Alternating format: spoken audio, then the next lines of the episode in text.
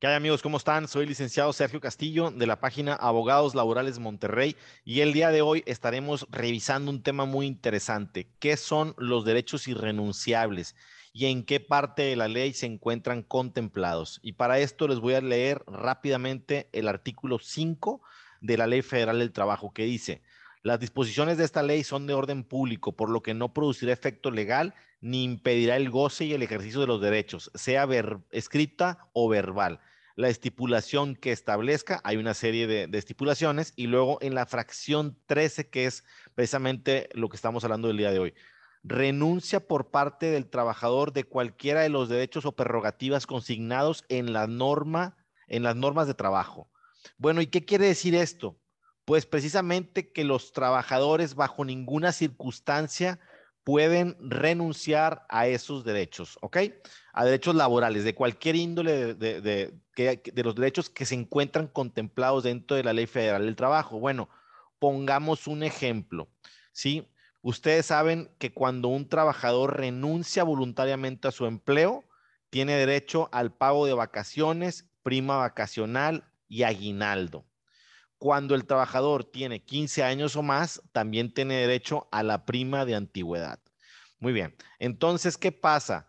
Que a veces em, el, patrón presiona al trabajador, de alguna manera firma, tienen un conflicto entre ellos y el, el, el, patrón convence al trabajador de que no le va a pagar absolutamente nada y él dice ahí de su puño y letra, firma la carta renuncia y pone ahí también, o puede ser en el mismo finiquito, renuncio verbalmente y, y de manera escrita al pago de estos conceptos. ¿Ok?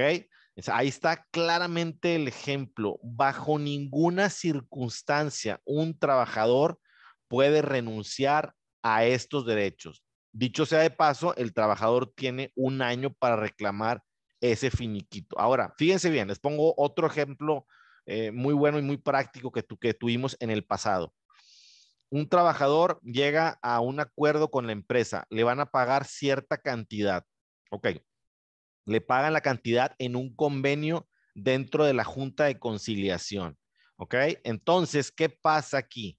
En la Junta de Conciliación se hace un desglose. Aquí en Nuevo León es muy común. Antes no se hacía, no sé, en otras partes de la República. Pero bueno, en el desglose puede venir, se le va a pagar la indemnización porque lo despidieron, 90 días, ya saben ustedes, se le va a pagar vacaciones, prima vacacional, etcétera. Pero no viene la prima de antigüedad, ahí, ahí descrita. Ya se dio por terminada la relación, ¿ok? Se le van a pagar, imagínense, se le van a pagar 10 mil pesos al trabajador. El trabajador firma, tiene 16 años, pero no se mencionó ahí el pago de la prima de antigüedad el trabajador sin ningún problema puede demandar a la empresa y decir, ¿sabes qué?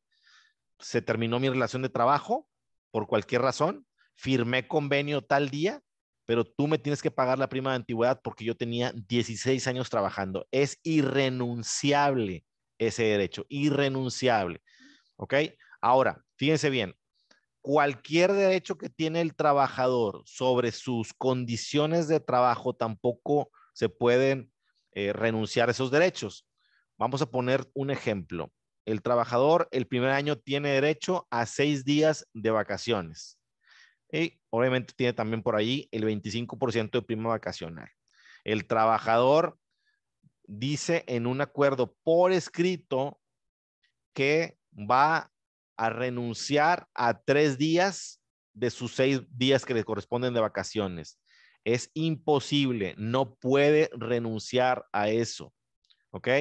Imagínense que el trabajador tiene eh, también eh, otro concepto, la, prima, la prima vacacional, ¿verdad? El trabajador dice, sabes que yo renuncio, yo renuncio a ese 25% porque no voy a salir de vacaciones, simplemente me voy a quedar en la ciudad, renuncio a ese 25%, es irrenunciable.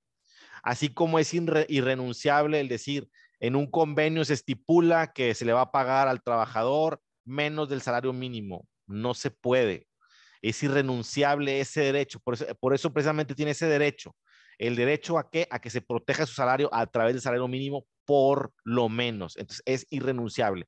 No se le puede pagar menos. No puede, imagínense que el, salario eh, mínimo esté en 173, algo así por ahí está, y que a él le paguen 100 pesos. ¿Sí? Y, entonces, pero está pactado, está en el convenio que se va a pagar 100 pesos. Llega Secretaría del Trabajo a hacerle una revisión a la empresa y la empresa que va a decir, no, no, no, espérate, no me puedes multar.